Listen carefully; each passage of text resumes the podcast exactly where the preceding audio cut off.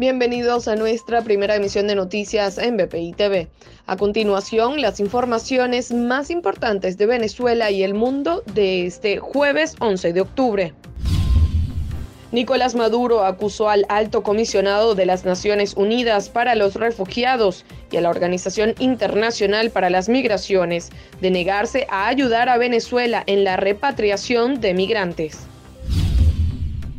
Este jueves se vence el lapso para realizar modificaciones y sustituciones de candidaturas para las elecciones regionales y municipales del 21 de noviembre.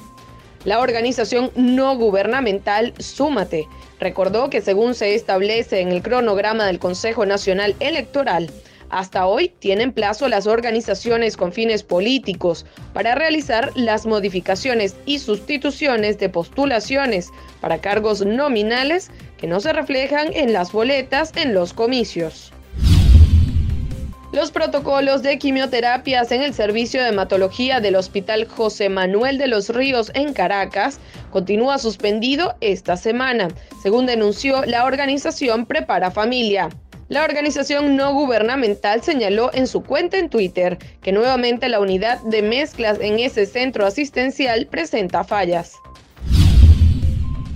Para el desarrollo de estas y otras informaciones, los invitamos a sintonizar nuestra señal en vivo y contenido on demand en bpitv.com o a través de Roku, Apple TV, Amazon Fire y nuestro canal de YouTube. Síguenos en las redes como arroba bpitv.